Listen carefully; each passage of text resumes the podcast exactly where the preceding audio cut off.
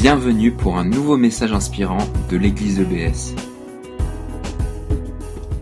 Dans un, moment un peu de famille ce week-end, la journée d'hier, euh, les témoignages de ce qu'on vit en communauté, etc.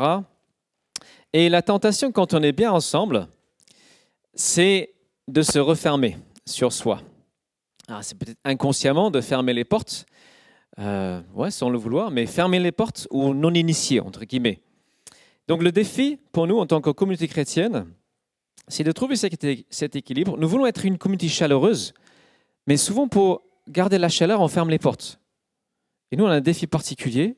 Il ne faut pas fermer les portes, il faut qu'elles soient grandes ouvertes et qu'on garde la chaleur quand même. Alors aujourd'hui, donc jour d'élection présidentielle, on est, on est appelé à choisir quelqu'un qui va incarner un, un programme et peut-être aussi un parti, selon les candidats. Et cette personne et son équipe va déterminer au moins en partie l'avenir du pays. Donc, c'est important pour nous de réfléchir en tant que chrétiens, quel engagement dans la politique, dans la société, devons-nous avoir? Qu'est-ce que Dieu demande de nous en tant que citoyens chrétiens? On va commencer par quelque chose de simple, c'est quoi un chrétien? Alors, une définition d'un chrétien, c'est quelqu'un qui a mis toute son espérance en Jésus-Christ. Celui qui est venu être notre sauveur, nous rapprocher du Père, nous faire entrer dans la famille du Père. Et nous croyons que ce sauveur va revenir sur la terre. Nous croyons que tous les gouvernements actuels, comme cet homme dans la vidéo a dit euh, qu'il soit balayé un jour, bah, Dieu va le faire. C'est ce qui va se passer. Dieu merci. hein. Et nous croyons que Jésus-Christ va régner de façon éternelle, définitive et parfaite. Lui, le seul homme parfait à jamais avoir existé, le seul capable de vraiment gouverner. Tous les hommes sont tellement imparfaits, mais lui, le parfait, va régner. Et nous, en tant que chrétiens, nous avons un statut particulier. Nous avons un pied dans le monde actuel et un pied dans le monde à venir. C'est pas grave. Nous sommes quelque part sur cette terre des exilés, des étrangers. On est de passage. Hébreu chapitre 11, c'est un chapitre qui parle des héros de la foi des siècles passés. Et ce chapitre dit qu'ils n'avaient pas de patrie, pas de patrimoine sur la terre actuelle. Et le verset 13 nous dit, c'est dans la foi que tous ces gens sont morts sans avoir reçu ce qui leur avait été promis. Pas, d'héritage. Mais ils l'ont vu et salué de loin, et ils ont reconnu qu'ils étaient eux-mêmes étrangers et voyageurs sur terre. Et cet auteur nous encourage, si nous sommes chrétiens, à adopter l'attitude, la même attitude que ces personnes, c'est-à-dire être conscient que nous n'appartenons pas à cette terre, nous avons juste un pied dedans. Nous appartenons au monde à venir. Et nous ne vivons plus pour ce monde actuel. Nous n'avons pas d'ambition pour être des grandes personnes dans ce monde. Nous avons une am- ambition, c'est de plaire à notre Père céleste c'est de voir son sourire sur notre vie. C'est d'honorer Jésus-Christ. Nous ne mettrons jamais notre espérance dans un homme politique pour être notre sauveur, entre guillemets. Nous sommes dans ce qu'on appelle le royaume de Dieu. Notre identité, nous l'avons placée en Jésus. Notre nom de famille, c'est désormais Christ. Je m'appelle Glenn Christ. Glenn en Christ. Clara s'appelle Clara en Christ. Mais nous vivons dans une terre où la majorité des personnes n'ont pas reconnu, pas encore, que Jésus-Christ est ce Seigneur, ce roi qui vient pour régner. Et notre tâche, c'est de faire tout en notre pouvoir pour que ce, qu'on appelle le royaume de Dieu, là où Dieu règne, ne soit pas juste un rêve futur, mais une réalité présente. Donc nous sommes entre deux mondes les pays du monde actuel et le royaume de Dieu. Nous vivons dans une sorte de parenthèse, dans une sorte de entre-deux. Et ce que Dieu nous appelle à faire en tant que chrétiens, c'est d'être sel et lumière de cette terre aujourd'hui et maintenant. Pas juste de vivre dans le futur, pour le futur. On doit vivre connecté au monde actuel, parce que sinon on n'aura aucun impact. Alors nous croyons que, oui, le jour viendra, on l'a chanté tout à l'heure en début de de culte, le jour viendra Jésus-Christ fera de ce monde son royaume.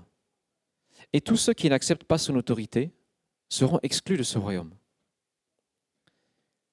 Mais aujourd'hui, nous avons l'occasion de connaître ce roi, cette personne unique dans l'histoire.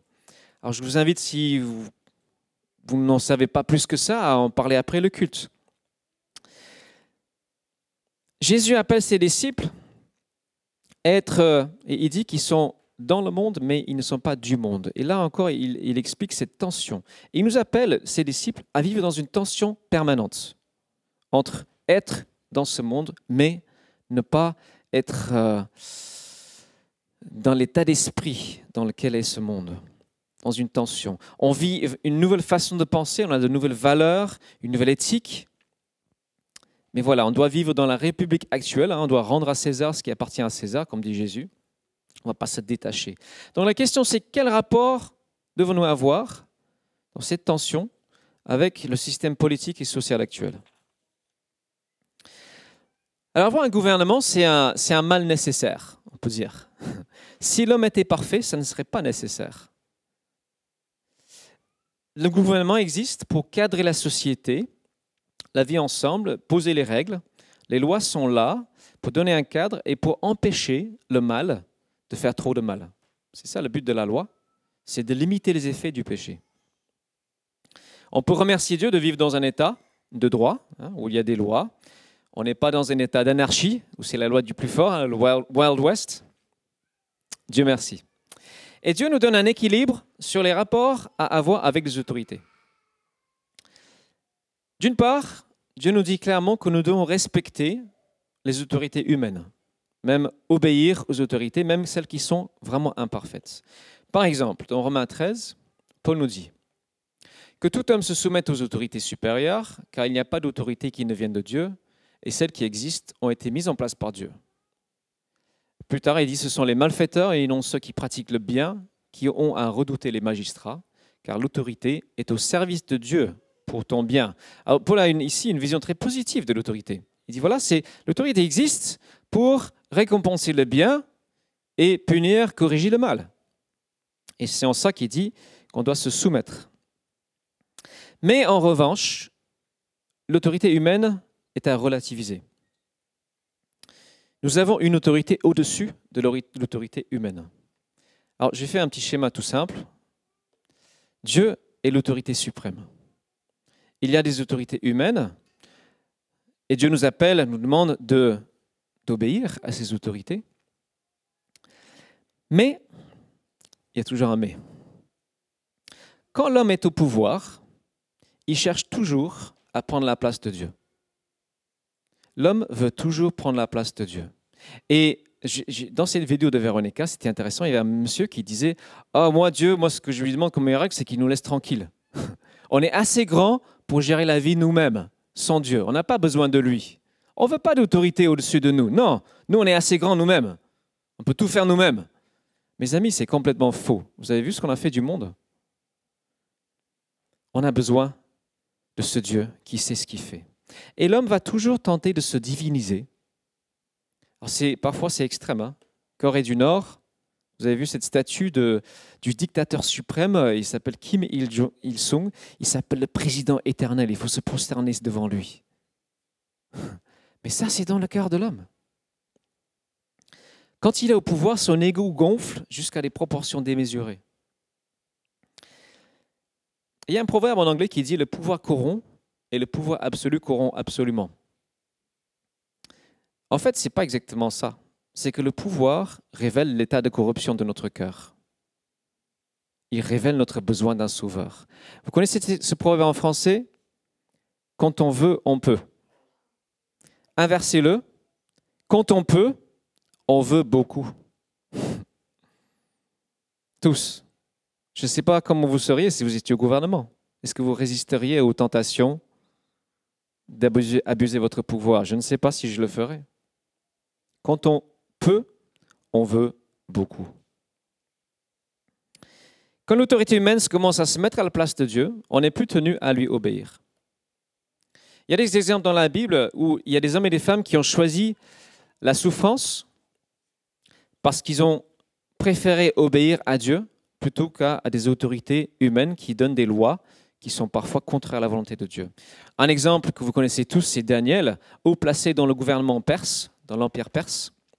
Il refuse justement de se prosterner devant une statue d'un homme. Il dit non, je me prosterne uniquement devant Dieu. Il est jeté au lion. Dieu le délivre. Vous connaissez cette histoire. Autre exemple, dans Actes chapitre 4, Pierre et Jean sont devant les autorités religieuses parce qu'ils refusent de se taire par rapport à la résurrection. Ils disent non, on veut dire que Jésus est vivant. On refuse de se taire. Et les autorités les rappellent et ils leur interdisent formellement de parler ou d'enseigner au nom de Jésus. Et Pierre et Jean répondent Jugez-en vous-même. Est-ce que c'est juste devant Dieu de vous obéir plutôt qu'à Dieu? Alors, dans notre société actuelle, on n'est pas dans un contexte euh, similaire. Dans, le Nouveau Testament, là où les chrétiens désobéissaient, c'était en particulier parce qu'ils étaient euh, ils avaient l'ordre de se prosterner devant l'empereur, d'adorer l'empereur. Ils disaient non, on refuse. Donc ils étaient au, moins stigmatisés, au pire persécutés. Nous, dans notre société, ce n'est pas encore interdit de témoigner de notre foi, mais si un jour c'est interdit, nous refuserons d'obéir à cette loi. Nous refuserons, parce que ça serait se mettre à la place de Dieu. Nous avons le droit de témoigner devant Dieu, devant les hommes. Et ce qui est intéressant, c'est que la nation d'Israël, dans l'Ancien Testament, vous savez, c'était le seul et unique pays au monde, à l'époque, où le roi n'était pas divinisé. Dieu interdisait au roi d'exercer une fonction spirituelle et culturelle. culturelle pardon. Il ne pouvait pas euh, agir euh, dans une cérémonie religieuse. Il y avait une sorte de laïcité, une séparation de, de pouvoir religieux, pouvoir spirituel et le pouvoir politique un prêtre ne pouvait pas devenir roi. Parce que l'homme n'est pas capable de cumuler tous les pouvoirs. Il ne sait pas gérer. Le seul qui sait gérer, qui sait cumuler les pouvoirs, c'est Jésus-Christ, prêtre et roi.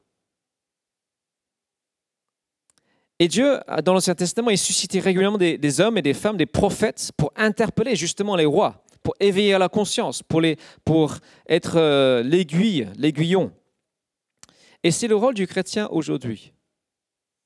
C'est d'interpeller par son exemple, comme Véronique l'a dit tout à l'heure, en particulier, interpeller, parler à la conscience des gens. Donc notre rôle, c'est de, oui, c'est de respecter les autorités sans les idéaliser, prier pour les gouvernements, plusieurs textes le disent, si jamais il y a des lois qui sont clairement contraires à la volonté de Dieu, de refuser d'obéir. Mais surtout, surtout notre rôle, c'est d'interpeller par qui nous sommes, par notre exemple. Quelque part, c'est d'être des citoyens modèles, irréprochables, qui avons le droit d'interposer, d'interpeller les autres. ça, quand j'ai pensé à ça, c'est quoi être un citoyen modèle? Je, je, me suis dit, tiens, Glenn, euh, toi, avec les limitations de vitesse, euh, c'est pas toujours évident. Et on va lire un texte de l'Ancien Testament. J'ai trouvé ça sur la page Facebook. Je crois que c'est Déborah qui a publié ça.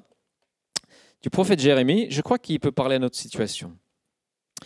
Donc, ce texte de Jérémie, un peu de contexte. La nation d'Israël est sur le point d'être engloutie par l'empire babylonien il y a une partie du peuple qui a déjà été déportée, envoyée en exil à des centaines de kilomètres. Là-bas, en Babylonie, où ils ne peuvent plus exercer leur culte, ils sont trop loin du temple, ils n'ont plus accès au temple. Et la population qui reste est sous la menace de l'envahisseur. Jérusalem est, assiégée. Et dans ce contexte, euh, Jérémie écrit une lettre à ceux qui sont déjà exilés. Et ces personnes-là, ils ont une seule envie, c'est de revenir dans leur pays natal. Et la tentation pour eux, c'est de se replier sur eux-mêmes, de vivre dans une bulle, en autarcie, sans engagement avec la société euh, païenne qui les entourait. Et voilà ce que Jérémie leur dit au verset 29 du chapitre, pardon, verset 4 à 7 du verset, je recommence, chapitre 29, verset 4 à 7. Voici ce que déclare le Seigneur des armées célestes, Dieu d'Israël, à tous les exilés que j'ai fait déporter de Jérusalem à Babylone. Déjà, Dieu dit, bah, c'est moi qui ai fait déporter. Hein. Vous ne vouliez peut-être pas partir en exil, mais ça, c'est moi qui ai fait.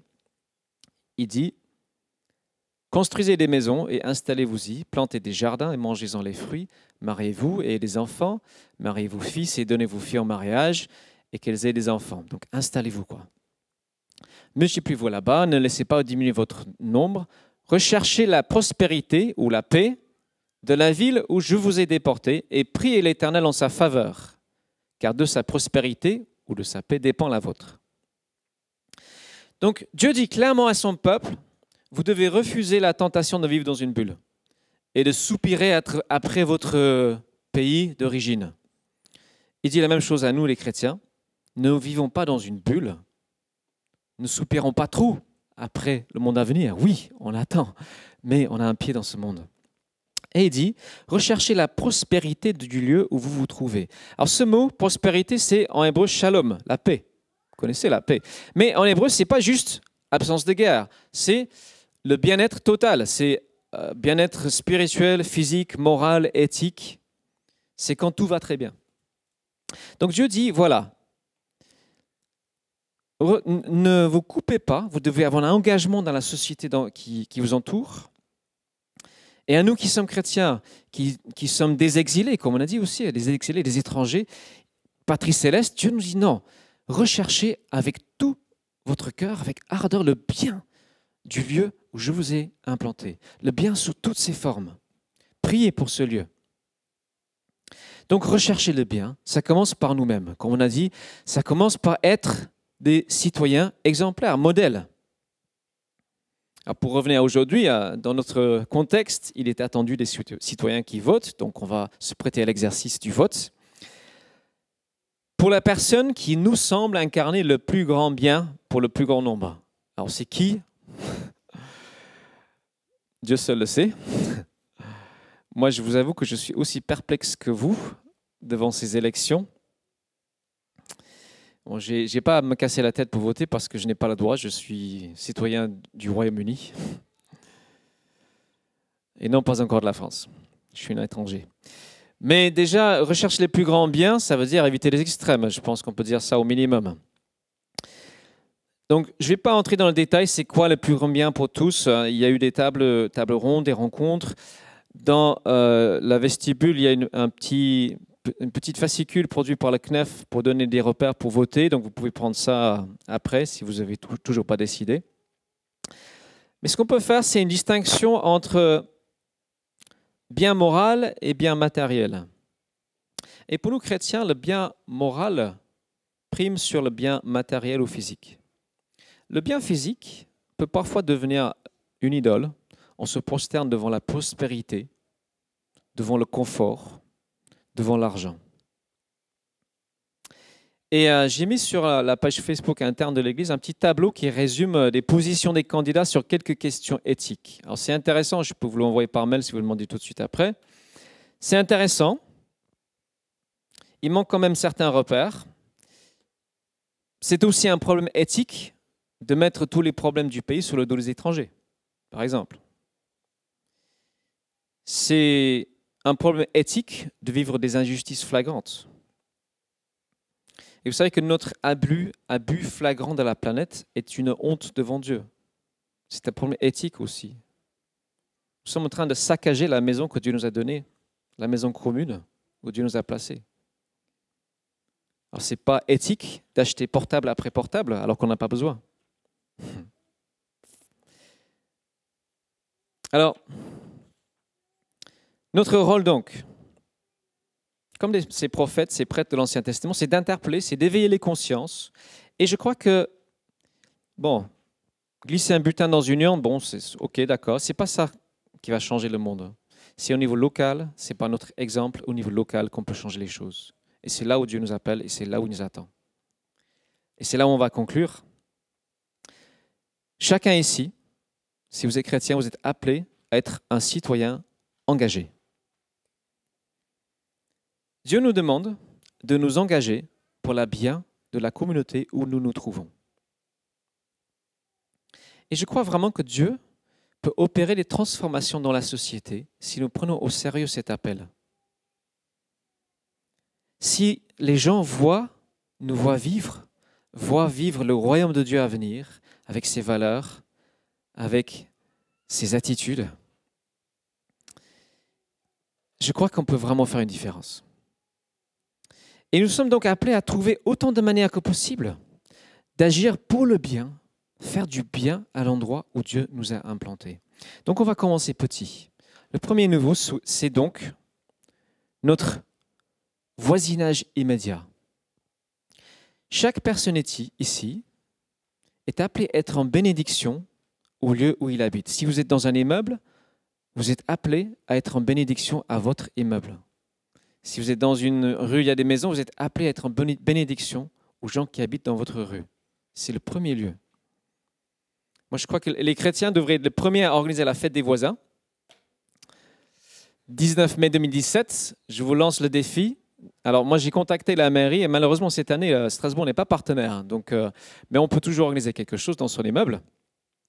Alors c'est un chrétien engagé, un chrétien catholique qui a lancé la fête des voisins pour créer la communion, un peu de, convivialité et c'est des lieux où on peut juste, en étant nous-mêmes, être, être des témoins auprès de notre voisinage et bénir les gens qui nous entourent.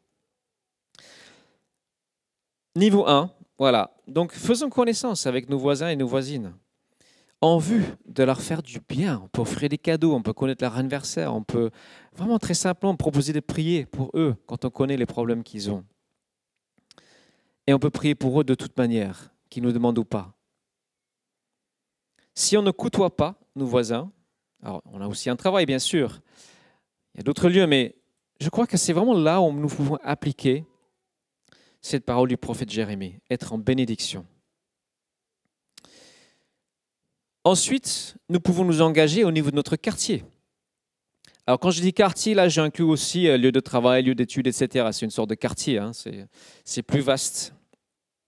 Alors peut-être vous faites déjà partie d'une association existante et c'est une excellente chose. Peut-être que vous pouvez aussi participer à ce qui est organisé ici dans l'église. Hein. Par exemple, on a, démarré les, jeudis jeux, jeudi après-midi, pour euh, créer un peu de, euh, de convivialité, d'échange, de convivialité dans ce quartier. On peut encore inviter, donc s'il y en a qui sont disponibles pour mettre des affiches, des invitations, je vous invite, je vous lance l'appel.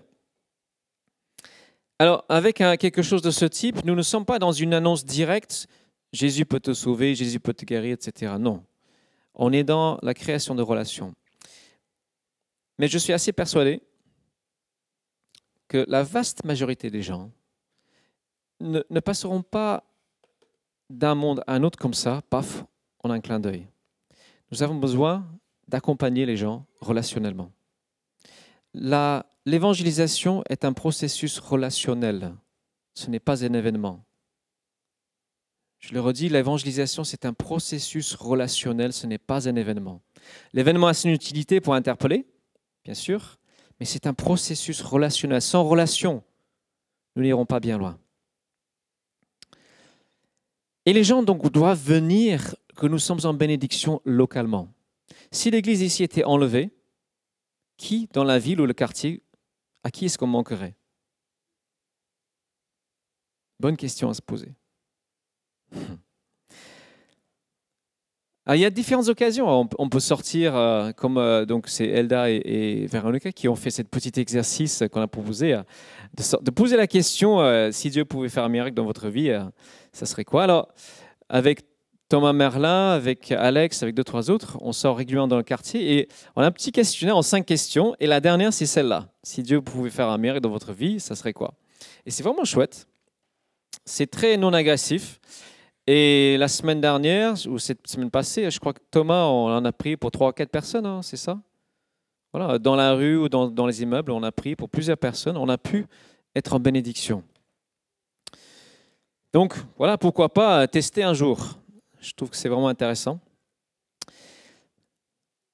Il y a un autre niveau, donc voisinage immédiat, quartier, une mission de bénédiction. Certains sont appelés à une mission de bénédiction. Moi, j'aimerais encourager l'équipe Action Quartier à poursuivre votre mission avec foi, avec audace, ce rêve que vous avez de montrer aux enfants du quartier le bien que Jésus fait dans votre vie. J'aimerais aussi encourager l'équipe d'aide alimentaire. Je vous encourage à, poursuivre votre mission avec joie, avec zèle. Et excellent hier, vous avez dit, ouais, on veut être plus dans l'écoute, plus dans la relation avec ces personnes, c'est super. On a eu l'annonce pour les Olympiades de la Méno, hein, ça c'est aussi une possibilité pour investir dans ce quartier. Euh, j'ai entendu une histoire d'une église en Allemagne et ils se sont dit, OK, comment est-ce qu'on peut faire pour être en bénédiction de notre quartier Ils ont fait une sorte de sondage des besoins et ils ont vu que les vestiaires étaient très vétustes et donc ils ont dit, OK, nous on prend en charge. Et donc ils ont refait les vestiaires, ils ont peint, etc. Et les gens disent, tiens, c'est une église qui sort de ses murs. on peut imaginer ce genre de choses. Et enfin, pour certaines personnes, le travail est un lieu de mission, d'une vocation particulière. Certains sont appelés à un engagement fort auprès de la société, un engagement citoyen. Certains sont appelés à avoir une influence dans la politique et le gouvernement. Et ces personnes peuvent avoir une grande influence pour le bien. Et on va terminer aujourd'hui en écoutant deux trois témoignages de personnes qui ont eu cet appel. Alors, il y a Déborah, il y a Philippe Adams qui est en visite aujourd'hui, qui vont témoigner. J'aurais bien voulu aussi faire témoigner euh, Ian et Jill Gill. Donc, ils sont missionnaires. En fait, ils sont missionnaires auprès du Parlement européen. Et euh, je leur ai demandé de, témoigner de ce qu'eux ils vivent. Ils m'ont écrit euh, le mot suivant que je vais vous lire. Nous sommes arrivés à Strasbourg suite à un appel de Dieu d'être en France pour l'Europe. Nous ne connaissions personne ici à l'époque, donc nous avons commencé simplement par prier en marchant autour des institutions européennes. Dieu nous a montré que les politiciens dans ces institutions étaient un peu comme Daniel ou Esther dans l'Ancien Testament, quand tous les deux, à un moment donné, avaient besoin d'amis pour prier avec eux dans les moments difficiles. Peu de temps après, Ian a été invité à une réunion au Parlement européen où il a rencontré un député anglais qu'il a ensuite invité à prier avec lui chaque fois qu'il venait à Strasbourg. Dieu nous a montré que les hommes et les femmes politiques, même s'ils sont très bien connus ou vus à la télé, sont tous des hommes et des femmes qui ont besoin de connaître l'amour de Dieu et de rencontrer Jésus, exactement comme nous. Ce qui étonne beaucoup de personnes, c'est le fait qu'il existe au sein du Parlement européen un petit déjeuner de prière mensuel où les députés chrétiens des groupes politiques différents se regroupent autour d'une table pour étudier la parole de Dieu et prier ensemble pour les sujets petits et grands, avant de finir avec le Notre Père dans toutes les langues ensemble. Ce groupe existe depuis 37 ans et tous les députés y sont invités. Maintenant, il y a un petit groupe de députés chrétiens de plusieurs nations au Conseil d'Europe qui se réunit pour un petit déjeuner de prière et un fellowship dinner pendant leur assemblée parlementaire. Donc il y a dans l'Église des personnes qui ont reçu cet appel de prier pour les hommes politiques, de les interpeller. Ils sont au sein même du Conseil d'Europe, du Parlement européen. Et eux, ils prient pour nous. Ce serait bien aussi qu'on prie pour eux, pour ce couple-là. Donc j'invite euh, aujourd'hui euh, Déborah et Philippe à venir devant. Venez, venez. Philippe, vous ne connaissez pas encore. C'est un collègue, euh, un ami qui a un vécu très intéressant à partager avec nous aujourd'hui. On va commencer avec Déborah. Voilà, donc Déborah, Déborah, tu es impliquée euh, quelque part dans la politique. Qu'est-ce que tu vis? Comment est-ce que tu vis ta foi chrétienne dans ce monde si particulier? Euh, Bonjour à tous. Alors, je m'appelle euh, Déborah et je me suis engagée en politique à 18 ans. Et à 19 ans, j'ai été élue de ma ville au conseil municipal avec mon député maire. Alors, moi, tout d'abord, il y a deux considérations qui articulent mon engagement politique. Tout d'abord, c'est vraiment mon amour pour les gens. J'aime énormément les gens, je suis passionnée par les gens. Je pense que ça soit aussi à l'église. J'aime prendre soin des gens, j'aime vraiment créer des relations. Et il y a également un autre côté, c'est euh, l'aspect euh, justicière. J'aime rétablir les droits, rétablir en fait les libertés qui ont été bafouées. Et euh, ainsi, euh, j'ai envie d'être euh, avocate pour défendre les intérêts privés, la liberté individuelle, mais j'aime aussi faire de la politique pour défendre vraiment l'intérêt général, le, bien commun, la chose publique. Et ce que j'aime en politique, c'est vraiment de transformer en fait les attentes, les idées des personnes en des programmes et des mesures concrètes avec des lois qui deviennent effectives pour les citoyens en fait de ma ville. Donc voilà. Et comment est-ce que tu vis en tant que chrétienne euh, dans un monde qui, bon, toujours c'est un monde de requins, la politique. Est-ce que tu as l'occasion de témoigner, par exemple, dans ce monde? Alors, euh, en fait, euh, tout d'abord, bah, dans ma ville, alors j'aime mettre de la valeur sur les gens. Par exemple, les policiers municipaux, c'est ceux qui nous protègent quand on fait les conseils municipaux. Alors je vais leur dire bah, bonjour, comment vous allez, etc. Je vais demander leur prénom, je vais leur demander s'ils ont passé de bonnes vacances, etc. Et il y a également ceux qui nous servent à manger. Alors moi, je vais prendre le temps d'aller dans la cuisine pour euh, les remercier, pour les féliciter, pour demander leur prénom, pour leur faire des sourires. Donc je prends vraiment ce temps euh, à mettre de la valeur sur les gens. Et ensuite, euh, je prie également pour mon député maire et pour tout le conseil municipal, et que quand on prenne les délibérations, quand on les vote, en fait, que je sois vraiment rempli de la sagesse et du Saint-Esprit, pour qu'ils puissent me montrer si la délibération, en fait, est, au diapason, en fait, avec sa volonté. Et donc c'est ça que je fais. C'est vraiment, je prie avant chaque conseil municipal, je prie pour ma ville, je prie pour mon député, parce que je pense vraiment que c'est le Saint-Esprit qui met la vision en fait aux hommes politiques pour euh, conduire le pays.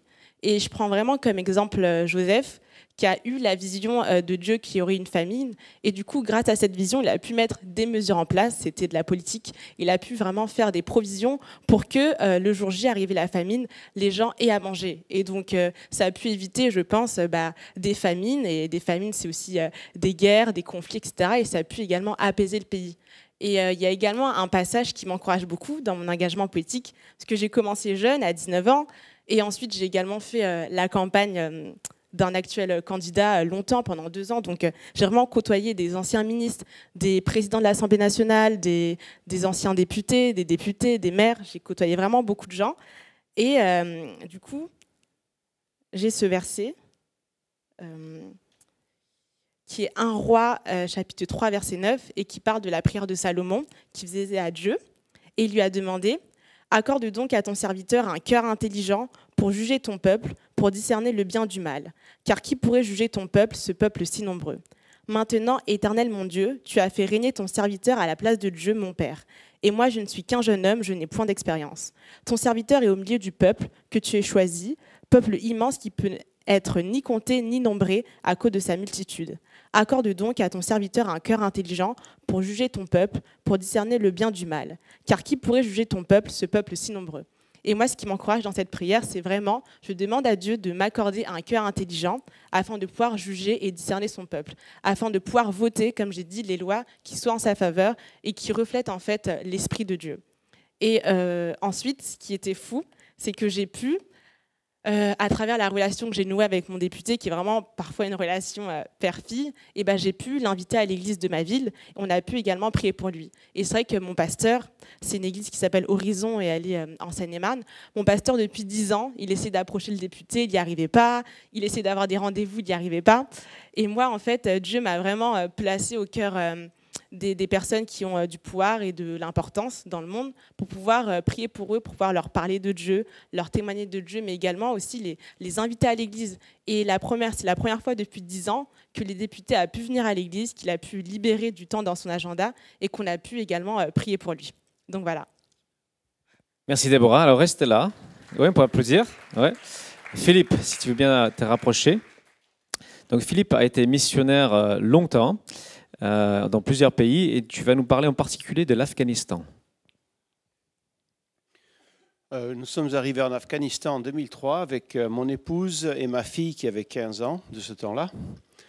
Et quand nous sommes arrivés là-bas, ce qu'on a vu, c'est un gouvernement corrompu. Je ne, peux, je ne sais pas si vous pouvez imaginer la corruption qu'il y a en Afghanistan actuellement, mais en fait, si vous allez dans beaucoup de ces mondes qui sont en guerre actuellement, ces pays en guerre, euh, le peuple souffre de la répression à cause de la corruption. Et euh, donc, arrivé là-bas, j'ai rencontré un groupe de jeunes, euh, de jeunes responsables d'ONG internationales, et je commençais à parler avec eux. Et à un moment, le Seigneur m'a vraiment parlé. Il m'a dit, je veux que tu lèves une génération de Daniel en Afghanistan. Et vous allez dire, mais comment on fait ça? Eh Moi aussi, j'ai posé la même question. Comment on fait ça? Mais Dieu m'a placé sur le chemin avec trois bonhommes, trois hommes. On a commencé. Ensuite, ces trois sont devenus douze. Ces douze sont devenus cinquante. Et maintenant, ces cinquante sont devenus six cents. Vous voyez, on a démarré un centre de formation pour former les futurs leaders du pays.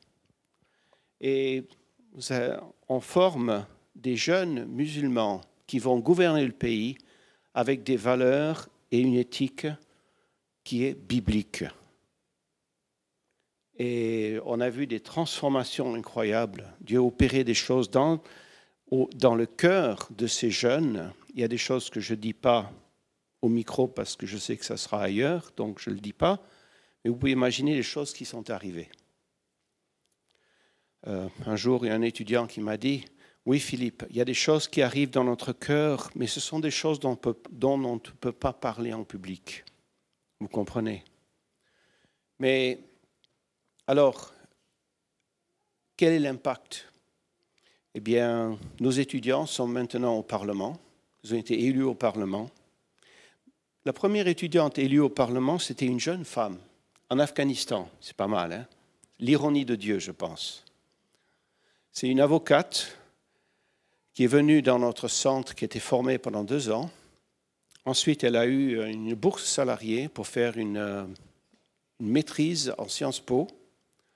Et ensuite, elle a été élue au Parlement. C'est la première. Maintenant, il y en a d'autres.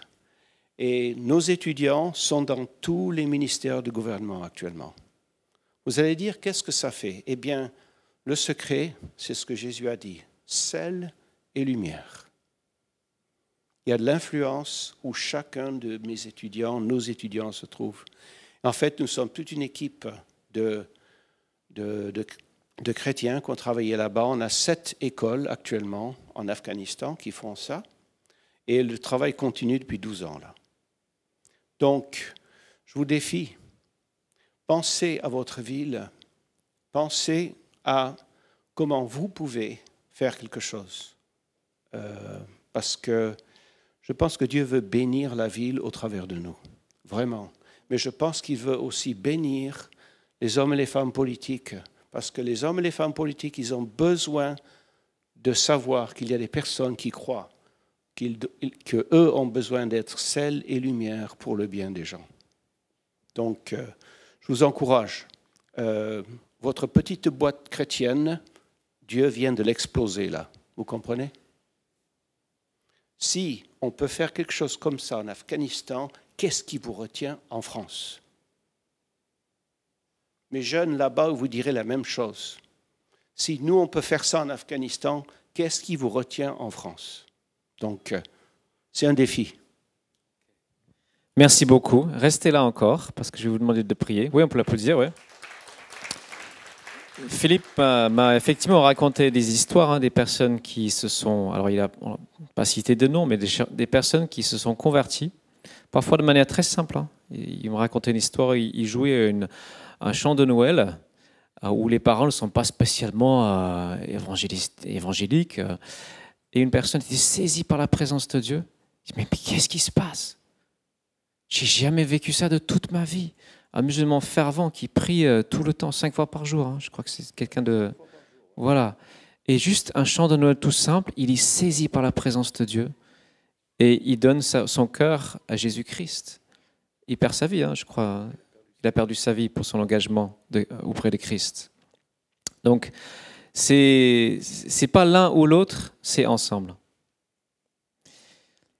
Et voilà, en résumé, Dieu nous appelle à être en bénédiction, à être engagés, des citoyens engagés à différents niveaux. Là, on a parlé d'un niveau un peu particulier. Tout le monde n'est pas appelé, comme Déborah, à être en politique ou comme euh, Philippe à créer une école en Afghanistan, mais chacun est appelé.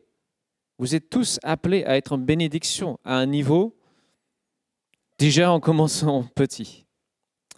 Alors, je vais vous demander euh, si vous voulez bien euh, prier pour notre ville, notre nation, notre Église aussi, qu'elle puisse rayonner. Donc si les deux, vous voulez bien prier, je vous passe le micro. Après, on va terminer avec un chant. Prions. Père, je, je prie pour ton Église rassemblée ici, que d'abord tu les bénisses de ta présence, douce et gracieuse, Père. Que ton esprit soit à l'œuvre pour reconstruire chaque frère, chaque sœur et les préparer pour les intentions que tu as pour leur communion fraternelle. Leur travail ensemble pour bâtir ta maison avec ces pierres vivantes, pour le témoignage de vie que tu veux montrer à ceux qui les entourent. Aujourd'hui, nous prions pour la nation. Donne à chacun la sagesse et le discernement pour leur vote. Notre prière est que ta volonté soit faite sur la terre comme elle est au ciel. Mais en même temps, nous savons que tu es souverain et c'est cela qui nous donne la paix en ces temps incertains. Quoi qu'il arrive, notre prière est que ton Église mûrisse et s'agrandisse, que des hommes, des femmes, des enfants, des jeunes, des retraités te connaissent, toi qui as la parole de la vie éternelle. Nous proclamons que tu es Seigneur et que ton règne vienne et que ta volonté soit faite en France pour la seule gloire de Dieu. Amen. Oui, Seigneur, je veux te euh, remercier pour euh, ce pays de France. Merci parce que déjà, on a cette liberté de pouvoir se réunir euh, pour te prier, pour te louer dans un lieu sécurisé. Je te remercie parce qu'on a cette liberté de religion et cette liberté d'expression, cette liberté de croire ce qu'on a envie de croire. Seigneur, je veux vraiment te prier pour mon pays qui vit une situation compliquée. Je pense sincèrement qu'il y aura une crise politique après euh, ces élections, que ça va être, euh, ça va être euh, instable. Et je veux vraiment que dans ces périodes d'instabilité, on puisse être la lumière de la ville, la lumière de la nation, qu'on puisse vraiment amener des âmes à toi, à l'Église, qu'on puisse toucher les gens par notre amour pour toi, par notre comportement, par notre foi, qu'on puisse amener vraiment des âmes à toi, qu'on puisse être zélé pour toi et rempli de feu pour toi, qu'on puisse être euh, cette euh, lumière de Strasbourg et cette lumière de France pendant euh, ces temps incertains. Et je te remercie parce que ça va être une occasion de voir des nouvelles personnes venir à toi, Seigneur. Et ça va être également une autre occasion pour les personnes qui vont diriger le gouvernement, qui peut-être qui n'auront pas de majorité, qui n'auront pas un peuple acquis à leur cause, dans ces périodes de troubles, qui puissent vraiment se tourner vers toi et qui puissent se dire, en fait, c'est toi le seul vrai Dieu, que c'est toi le seul roc, la seule solidité, la seule assurance, Seigneur. En ton nom, j'ai prié. Amen. Pour vous, Seigneur. Merci aussi pour euh, l'engagement de Philippe et de Déborah. Je prie pour euh, Philippe dans son ministère, qu'il puisse continuer à porter du fruit, à encourager, à accompagner. Merci, Seigneur, pour tout ce que tu as fait en lui, à travers lui, et que ça puisse encore euh, augmenter dans ces années à venir. Béni sois-tu, Seigneur, aussi pour Déborah, pour son engagement. Nous voulons ensemble prier pour elle, Seigneur, dans ce monde politique et et légal dans lequel elle est engagée. Nous te prions de l'entourer et de lui donner une faveur particulière, Seigneur, que des hommes et des femmes puissent être interpellés par son exemple, par ses paroles, et venir se prosterner devant toi, le Seigneur des Seigneurs. En ton nom, Jésus. Amen. Amen. Merci beaucoup. Alors j'invite le groupe de louanges à revenir. Et on va chanter un chant qui dit, c'est en anglais, euh, on va chanter un chant qui dit... Euh, euh, The King of my heart, le roi de mon cœur. Nous avons un roi.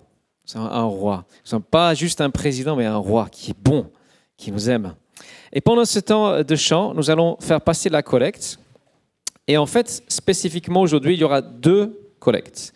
La première, ce sera pour l'Église, pour les besoins courants de l'Église. Et j'aimerais aussi vous rassurer, en fait, nous, partout, nous essayons de faire des économies parce que bah, nous, on est en temps d'austérité. Hein. On a réduit notre budget 2016-2017 par 26%.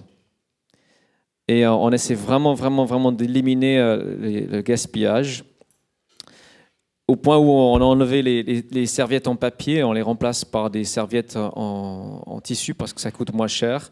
Donc on essaie vraiment de faire attention. Euh, mais on a des besoins récurrents il faut pouvoir ces besoins. on va faire une deuxième collecte et ce sera pour notre association ABBA et en particulier pour quelques familles qui ont des besoins importants et nous pouvons les bénir. J'aimerais vous encourager, la première fois que l'offrande passe, à donner ce que vous auriez donné de toute façon.